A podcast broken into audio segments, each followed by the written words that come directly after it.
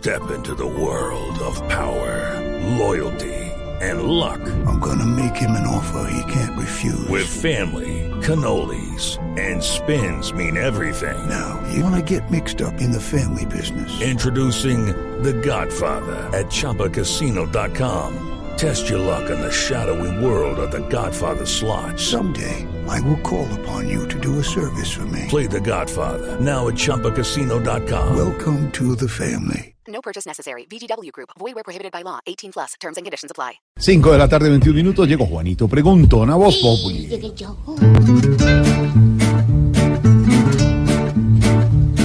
Juanito preguntaba con deseos de saber las cosas que en Colombia no podía comprender.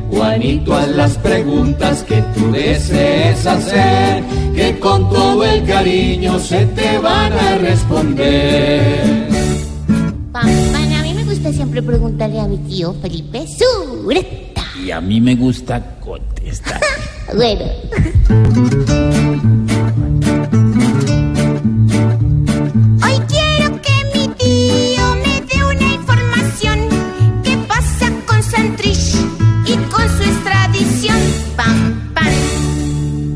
Santrich.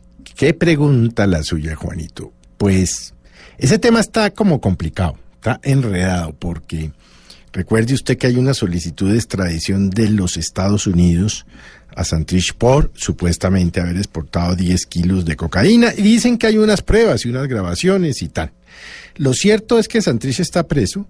Este tema en virtud de los acuerdos entre el gobierno Santos y las FARC, pues tenía que llegar a la Jurisdicción Especial para la Paz, quien debía verificar única y exclusivamente si el delito se cometió después del primero de diciembre del 2016, sí o no.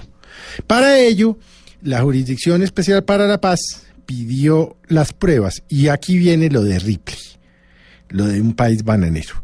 Nos hemos enterado hoy que la carta la mandó en octubre la Jurisdicción Especial para la Paz al Ministerio de Justicia para que pidiera las pruebas a los Estados Unidos. La carta le llegó al Ministerio de Justicia el 10 de diciembre, es decir, un mes y medio después de que la JEP la pidiera. ¿Usted sabe qué distancia hay entre la Jurisdicción Especial para la Paz y el Ministerio de Defensa? 10 cuadras. Y se demoró Solo 10 cuadras. un mes y medio. Pero chiquitico el espacio. Allí la persona encargada de pedir la colaboración eh, mm, con los Estados Unidos mandó la carta el 11 de diciembre a un funcionario del Departamento de Justicia de los Estados Unidos en Washington, carta que debía haberse demorado dos o tres días máximo y que no llegó.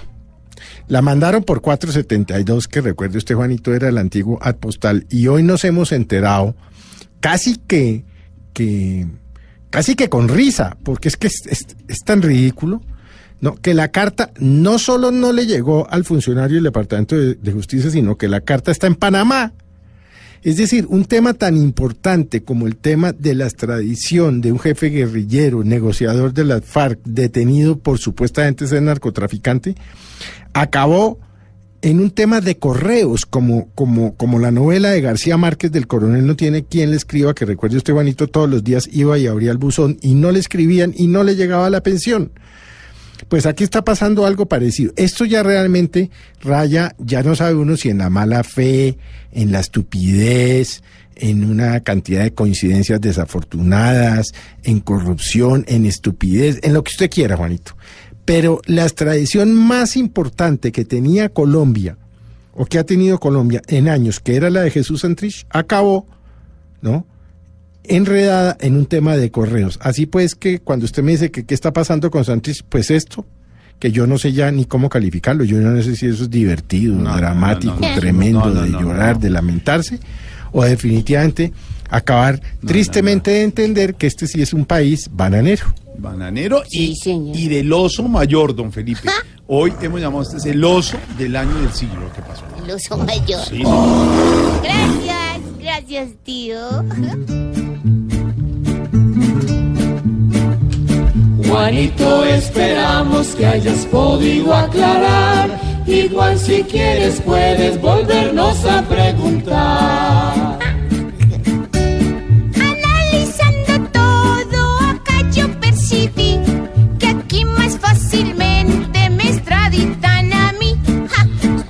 Porque Juanito preguntó siempre buscando explicación, solo Blue Radio le dará contestación.